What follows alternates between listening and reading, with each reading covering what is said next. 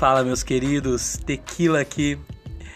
Eu costumo dizer que é um prazer falar com vocês, mas desta vez realmente vai ser um prazer, porque eu vou compartilhar uma parte da minha vida assim que eu realmente gosto demais, que é a minha trajetória musical. E para quem se interessar, para quem tiver interesse, vai ser literalmente um prazer compartilhar isso com vocês. É, vou perpassar assim de maneira geral, claro, né? É, tudo que me levou a esse mundo da música, os projetos que eu participei, as influências. Então sintam-se convidados a estar junto comigo nesse momento. É, é claro, né? Eu vou dividir esse episódio em alguns capítulos, digamos assim, não sei quantos, mas de maneira geral, primeiro vai ser a minha iniciação musical, né, minha história musical aqui em Limeira, na minha cidade natal depois um pouco do que aconteceu em São Carlos, quando eu morava por lá, né, digamos, o segundo passo. E, né, em penúltimo, a minha vida em Brasília e a minha trajetória musical em Brasília, que foi onde mais despontou esse sentido na minha vida. E eu disse penúltimo porque em último a gente tem o que rolou nesse ano aqui, né? Então vou comentar sobre os meus projetos, é, para onde eles vão a partir de agora, e enfim, né? Como eles se iniciaram, como surgiram. Vai ser um prazer por aqui. Espero que por aí também seja. É, vem junto. Beijos.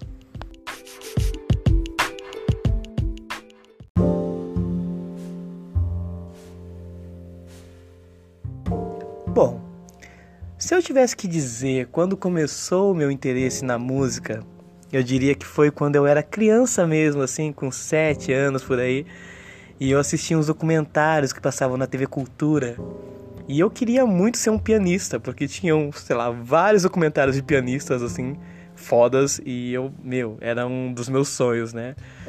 Meu primeiro sonho musical foi esse, foi tocar piano. E eu lembro que eu cheguei pro meu pai e pedi um piano para ele, e é claro, ele riu de mim e falou, cara, um piano.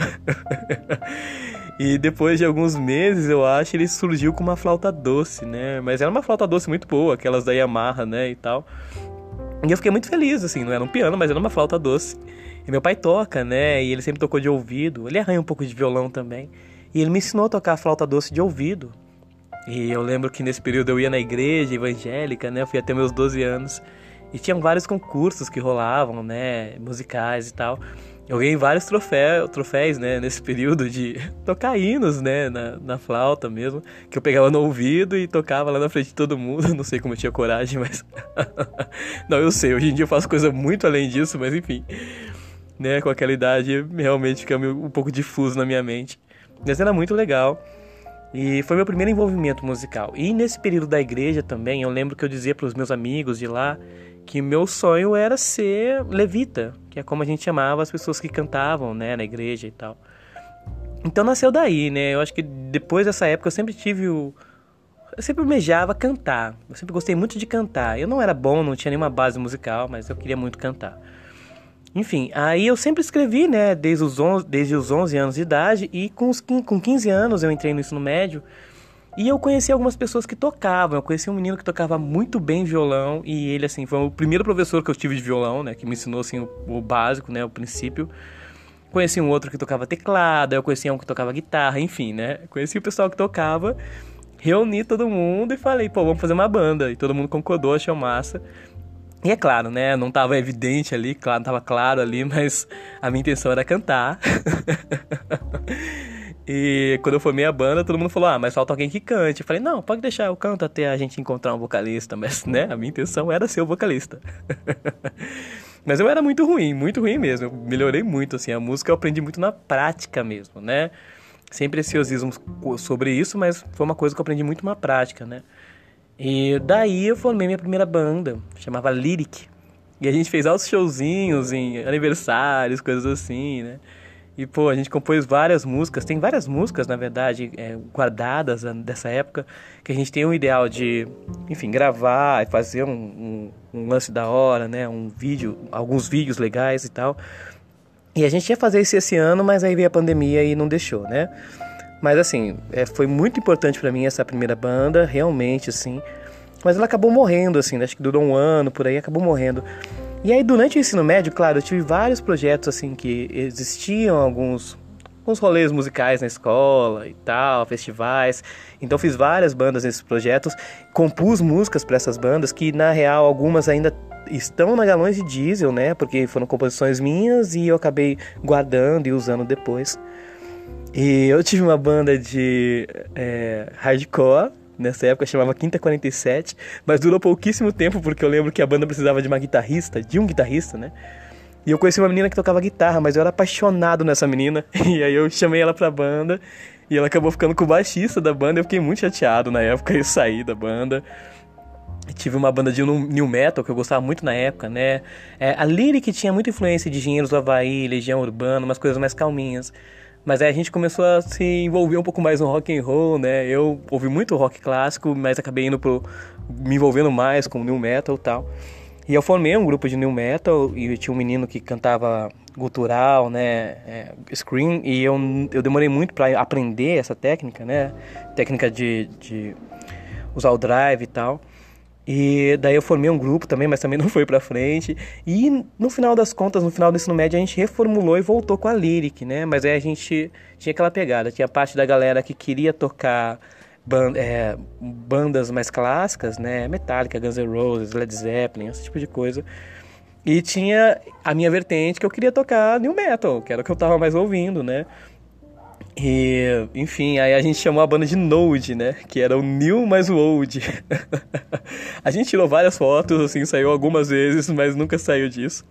Enfim, aí nesse período aí, do, durante o meu ensino médio, né? Que foi de 2008 a 2010, assim. Foram vários projetos e tal, mas assim, nenhum profissional mesmo, né? O mais profissional foi essa primeira banda que acabou sendo a segunda, é, que acabou retornando depois, digamos assim e criou laços assim de amizade fortíssimos até hoje assim que eu mantenho são os meus amigos de infância são o pessoal dessa banda. E foi muito legal muito legal mesmo. Mas assim nunca floresceu além disso né? E aí depois terminou o ensino médio um foi para a universidade em um lugar outro foi continuou trabalhando eu continuei trabalhando falei ah vou ficar um ano trabalhando só. E aí encerrou esse primeiro capítulo da minha história musical aqui em Limeira né? Que foi como começou tudo Agora vamos pro segundo. Vou contar para vocês o que aconteceu lá em São Carlos quando eu fui para a universidade a primeira vez.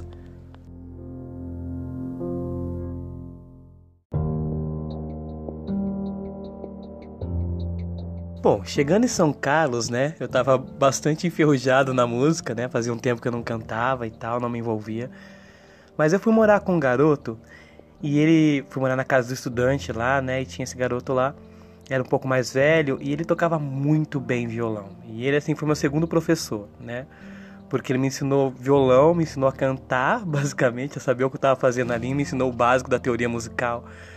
E despertou meu amor pela MPB mesmo, né? Porque ele era apaixonado por Chico Buarque, a gente tocava, sei lá, Gilberto Gil, Caetano Veloso. Foi quando eu conheci mesmo esse pessoal, né, tão icônico na música nacional. E me apaixonei mesmo, assim, né? E, pô, a gente tocava mais por diversão. Todo, todo dia, o dia inteiro a gente tava tocando. Ele tocando violão, eu cantando, né? E, meu, foi incrível, foi incrível mesmo. E chegou um momento que eu quis profissionalizar o negócio, né? A gente foi atrás e tal, tava na, na vibe de arrumar barzinho para tocar. Mas ele não queria, ele tinha uma certa aversão a isso, ele queria tocar mais por amor mesmo, né, e tal. Então no final das contas acabou sendo um projeto que a gente tocava voz e violão ali nas fogueiras, nas reuniões de amigos, né, quando a galera tava bebendo. A gente era dos músicos do rolê e foi incrível, mesmo assim, não sendo profissional mesmo, assim. Foi o rolê que mais me ensinou, digamos assim, né. E, pô, foi incrível, a gente tocou junto por dois anos e depois disso a gente acabou se afastando por diversas é, coisas da vida, né? Nesse momento me chamaram para participar de uma banda de rock clássico, né? Que já existia há um tempo lá, mas não tinha vocalista. E aí eu falei, ah, não canto rock há muito tempo, vamos lá, vamos ver o que dá. E deu muito certo, deu muito certo, assim, foi a primeira banda que realmente foi pra frente em algum sentido. A gente tocava em vários festivais que rolavam na universidade, tocou na cidade em vários lugares, em várias cidades vizinhas, né? Conseguiu um público que acompanhava, alguns poucos fãs.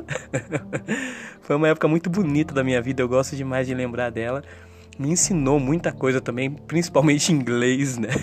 Sinceramente, foi nessa época que eu aprendi mais inglês. Tudo de inglês que eu sei eu aprendi com música. E, pô, foi incrível, foi incrível mesmo. é, o tempo que durou, a experiência que teve, assim, me construiu muito. No final das contas acabou acabando, né, terminando a banda um pouco antes de eu sair por, é, de São Carlos, porque eu já tava em vários processos, várias coisas acontecendo comigo e eu acabei, ah, me chateando com o pessoal, sair da banda tal.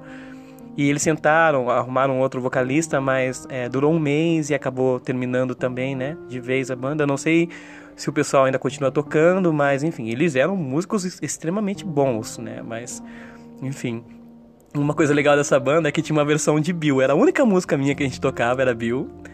E quem conhece Galões de Diesel sabe do que eu tô falando. E era uma versão de rock clássico de Bill, cara. Muito boa. Mas eu, eu não tenho mais ela. E faz muitos anos que eu queria encontrar ela e não encontro. mas foi, foi um período muito engrandecedor, assim, né? E basicamente foram esses dois projetos, né, que eu tive lá em São Carlos, que me marcaram, assim. E daí, basicamente, a minha vida deu uma pause por um tempo e eu fui para Brasília, que é o próximo capítulo dessa história toda de envolvimento musical aí, né? É, nesse período em São, em São Carlos, como eu disse, é, foi o período que eu mais tive influências, assim, da MPB mesmo e também do rock clássico, porque eu já, já tinha ouvido, eu conhecia as músicas, mas nunca tinha me aprofundado. Então, nesse sentido, foi muito construtivo para mim.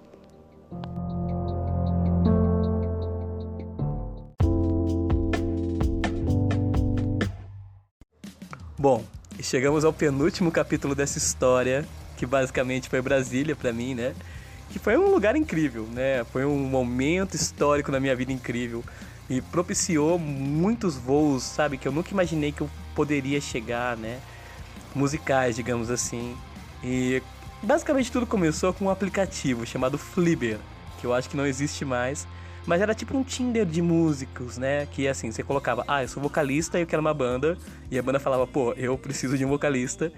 E ele fazia essa conexão, né? E em meio, meio a esse momento, né, que eu fiz a inscrição no aplicativo e tal, tava rolando o começo da Galões de Diesel. E eu vou contar as duas histórias ao mesmo tempo para vocês porque elas se conectam, né? O Cadu, a história do Cadu é muito, muito maneira. Ele era um cara assim um pouco mais velho, né, do que eu, tinha seus 30 e poucos anos e sempre quis tocar guitarra, mas assim, ele não sabia tocar. Então, tipo, um dia ele falou: pô, vou comprar uma guitarra, comprou uma guitarra, falou: vou aprender a tocar, e começou a aprender. E aí, quando ele sabia o básico, assim, ele falou: vou fazer uma banda. E aí, ele começou a procurar pessoas para formar uma banda, né? E procurou, procurou, procurou, faltava um vocalista. E foi nesse momento, né, que, tipo, sei lá, a gente se encontrou por várias incongruências do destino, né, por esse aplicativo. Mas aí o que que rolou, né?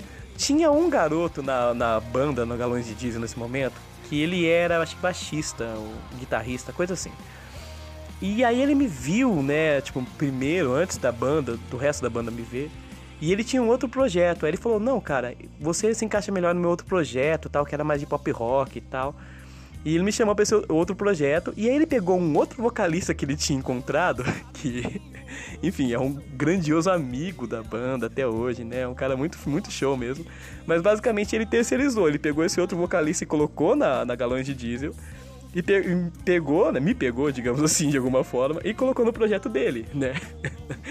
e pô, aí foi, a gente tocou, eu toquei nesse projeto dele há um, um tempo. Mas é um projeto assim, cara, não era um projeto muito profissional. Parecia a banda adolescente que eu já tinha tido, sabe? E eu não tava afim disso mais. Eu falei, cara, não, já sou músico, já sou bom, sabe? Eu quero alçar voo, eu quero tocar realmente com responsabilidade, né?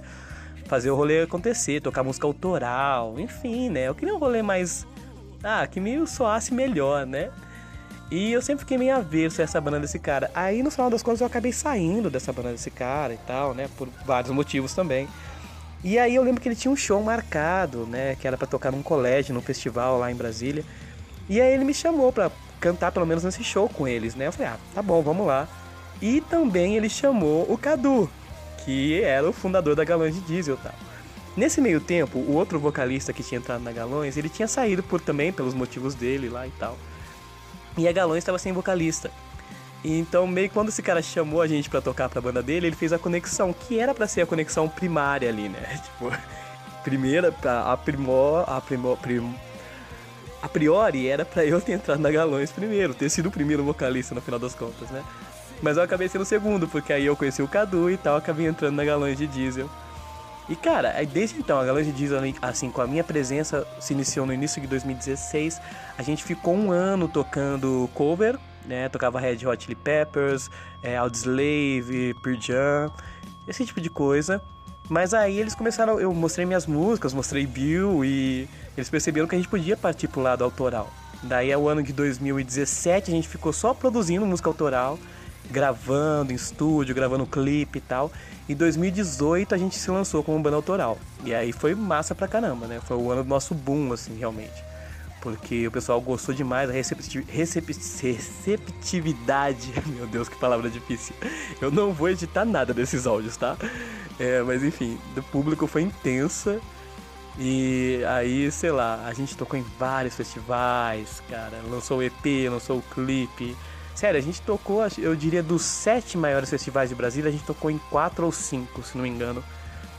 E foi muito massa. O ápice nosso foi em 2019, no meio de 2019, que a gente tocou no Capital Moto Week, Brasília Capital Moto Week, o maior evento de motoclube da América Latina, né?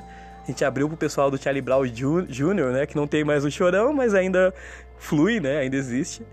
E, cara, 20 mil pessoas, foi a noite mais emocionante da minha vida. Então, assim, é, o maior voo musical que eu fiz foi com a Galões de Diesel. A banda ainda existe, né?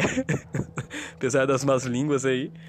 O que rolou foi que com a pandemia a gente parou. Eu vim para São Paulo, o pessoal ficou cada um lá no seu canto em Brasília, mas 2021 a gente tá voltando aí. E a gente tá tem músicas gravadas, vai sair um novo EP, né, dessas músicas.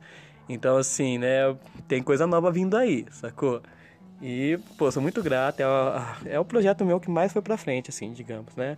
Que mais me fez é, me sentir música, artista.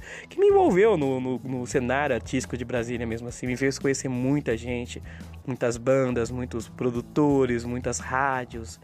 Enfim, foi incrível. Esse é só um resumão, mas enfim, esse é o meu resumão, meu, meu ponto de vista de como surgiu a banda, de como a gente fluiu, né? No final das contas. E assim, no meio tempo, no meio tempo que rolava galões de diesel, rolou várias coisas também, né? É, eu lembro que eu morei um tempo lá na casa do estudante da UNB, né? Com um garoto que tocava samba, cara. E, cara, me construiu assim também de maneira gigantesca esse, esse tempo. Novamente, a mesma coisa. A gente queria tocar em barzinho e tal, mas assim, a gente acabou virando o rolê de tipo a dupla de voz e violão que tocava pra galera nos rolês, nos saraus, enfim. É, sempre assim. E depois disso eu tive um outro projeto lá de voz e violão que ainda existe, que é o Mandala Vrits, né? Que, pô, eu conheci um brother que tocava muito bem de samba MPB, juntava toda a minha parte ali lá do B, né? E ele queria muito tocar também com o objetivo de tocar em barzinho e tal. E foi o rolê, desse tipo de rolê acústico, que mais deu certo, entendeu? É, a gente ensaiou pra caramba, comprou equipamento, enfim, tá tudo certinho, fez cartão, fez página e tal. Mas enfim, né?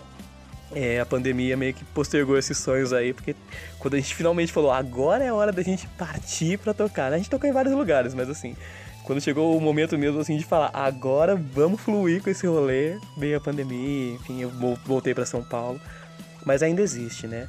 Então, basicamente, esses dois projetos musicais de Brasília, a Galões de Diesel e a Mandala Vrits, ainda existem, ainda estão fluindo, mesmo que estejam em hiato, né? Por conta de tudo que a gente está vivendo. E basicamente se encerra, né? Esse penúltimo capítulo da minha vida, esse penúltimo capítulo musical. Eu não sei se ficou muito confuso, mas eu tentei ser sincero e expressar tudo aqui. É, mas enfim, tá sendo legal compartilhar isso com vocês.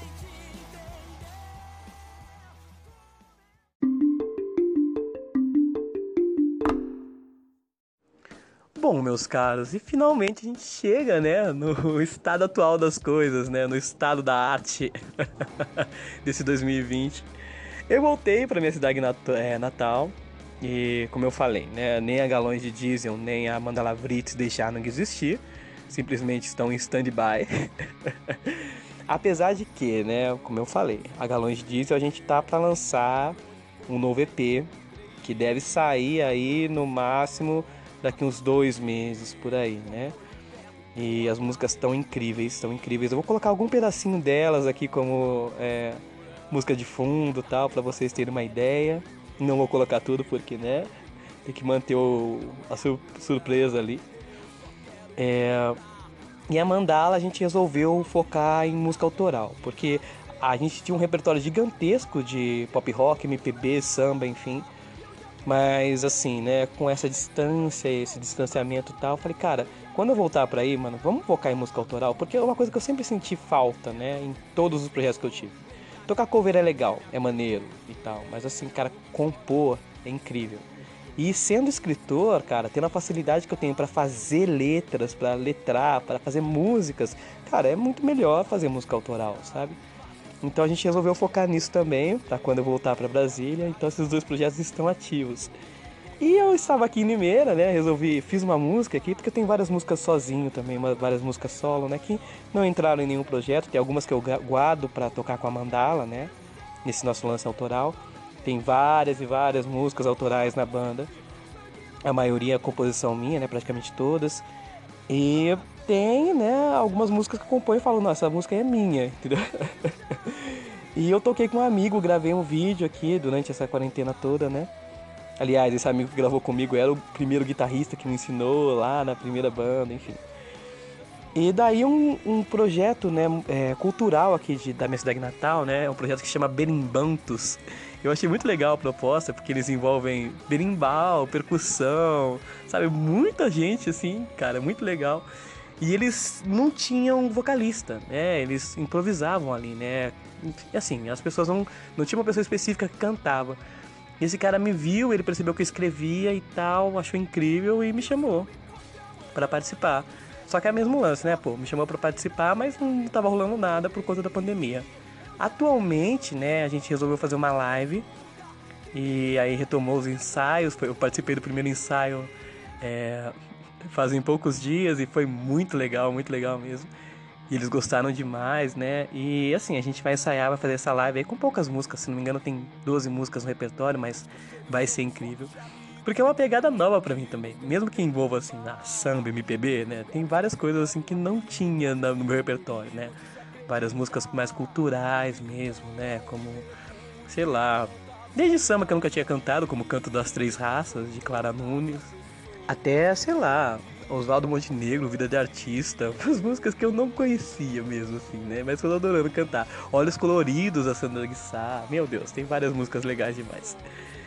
Enfim, e, né, vou mandar esse, manter esse projeto. Eu conversei com o pessoal, falei, pô, é, eu vou voltar para Brasília no ano que vem. E daí a, a minha intenção é voltar para Limeira pelo menos uma vez por mês, né, para minha cidade natal. Então vamos ver se a gente consegue manter, né? Tipo, é comigo voltando uma vez por mês pra cá, né, e tal. Mas se não der para manter, o período que eu ficar eu vou dar meu melhor e vamos ver como vai ser, né, mas tá sendo muito legal. Enfim, eu acho que eu resumi, né, resumi o máximo que deu, esse episódio aqui vai ficar com, sei lá, quase meia hora, mas... é, desculpem os erros, eu não vou me ficar com muito preciosismo de editar tudo e tirar os erros, não vou não. É para ser uma conversa, como eu falei nos últimos episódios, né? E essa é uma história com música, cara. Tipo, eu tenho muito rock and roll em mim, muito MPB, muito samba e enfim, é isso que eu sou, né? Essa mistura toda que gera minha composição, minha música, minha alma musical e, pô, enfim, eu tô muito feliz de compartilhar isso né? nesse formato aqui, né? E, bom, é isso, né? Fico feliz demais de compartilhar. O próximo episódio agora, né? Eu falei que eu ia fazer isso. O próximo episódio é exclusivamente para as pessoas que conhecem e gostam da banda, porque assim, eu vou fazer uma análise musical das letras da banda, entendeu? A gente tem um EP lançado com quatro músicas, né? Foda-se o Radar, Caminho Sem Fim, Bullying e Eu Sou o Bill. Tem um novo EP que vai sair, como eu falei, que tem três músicas novas, né? Que são Tribunais Vivos, é... Mundo de Sonhos e Ressaca e, claro, tem mais algumas músicas no nossa live session que tá no YouTube. Eu vou pegar de todas essas músicas que estão publicadas, porque existem muitas outras, né, que não estão publicadas. Mas todas essas que estão publicadas, tanto no primeiro EP, tanto essas que vão sair no segundo EP, tanto as que não estão em nenhum dos dois EPs, mas estão lá no nossa live session. E eu vou fazer uma análise musical de todas elas aqui, uma análise poética, vou dizer o que eu queria dizer com as letras, enfim. Então, se você curte as, as músicas da banda, curte a banda, fica ligado porque o próximo episódio vai ser mágico pra tu.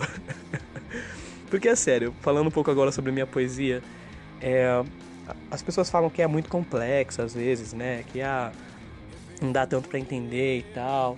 E cara, eu acredito que na música o, o ideal é você transmitir uma mensagem. Então, de certa forma, essa crítica tem valor. Mas de outra forma, eu não concordo, porque eu acho que assim, é, se você pegar um Shakespeare, sabe? Você pega um, um poeta grandioso, assim, né? Clássico, né? As poesias são complexas mesmo. Assim, você tem que fazer um esforço ali. Tem teses de doutorado para entender o que o cara estava dizendo, entendeu? E hoje em dia as pessoas estão muito mais acostumadas com essas letras facinhas de digerir, essas letras chicletes. São legais também, mas pô, eu não gosto de escrever assim. Então as minhas músicas têm uma complexidade intrínseca nelas, tem mesmo. E, e assim, cara, é legal porque se você gostou, você vai pesquisar, você vai tentar entender, entendeu? Eu acho muito massa isso.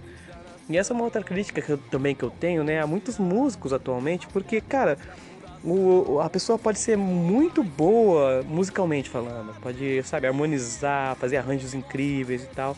E aí a pessoa constrói uma música incrível e fala, ah, é agora a letra. Vai lá e coloca algumas frases aleatórias e já era, sabe? Tipo, não, cara, eu acho que como eu falei, para mim, uma das partes principais da música é literalmente você transmitir uma mensagem. Então você tem que estar ligado que a mensagem não é só musical, né? A não ser que seja uma, uma música é, estritamente instrumental, que eu acho incrível também.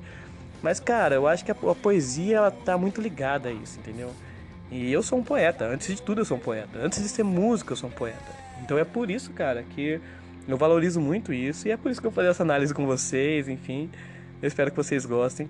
É, esse episódio aqui foi muito autobiográfico, eu sei disso. E ele é dedicado a todo mundo que quiser, né, entender um pouquinho mais aí da minha história e tal. Foi um prazer. Fiquem bem. Beijos e abraços. Mais uma dose de tequila para vocês. Essa aqui quase literalmente embriagante. de música, pelo menos. Beijos, se cuidem.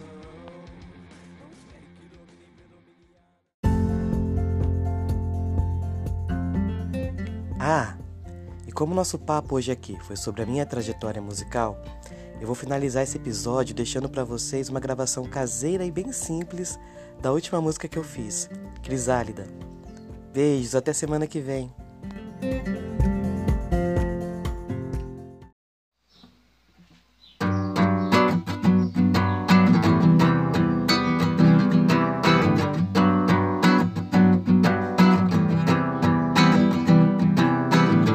Sobre a indiferença do acaso. O tempo não parece um Deus que joga dados, só os deixa pra depois do fim de mim. Preso na imensidão do mesmo dia. Vagando entre tantas memórias vazias de um passado que ficou em mim, tantas vezes que já não sei mais quem me sou. Mas levo sempre a certeza que me vou. Sei que nada é permanente, cada esquina uma dor. Mas cada dia já não sou o que ficou. Cada dia eu já não sou.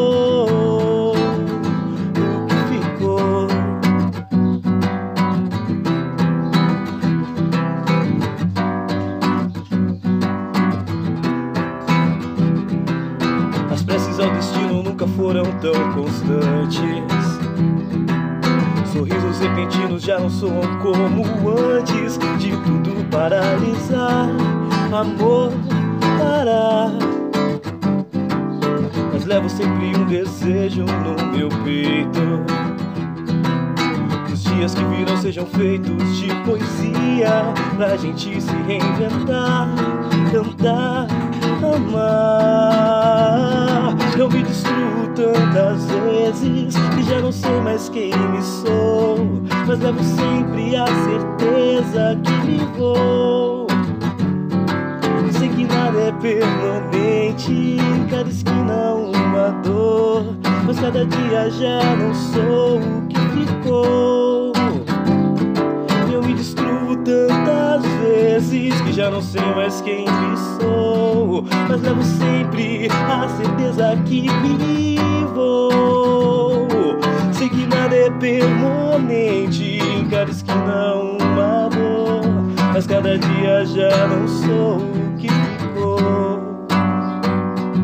Cada dia eu já não sou.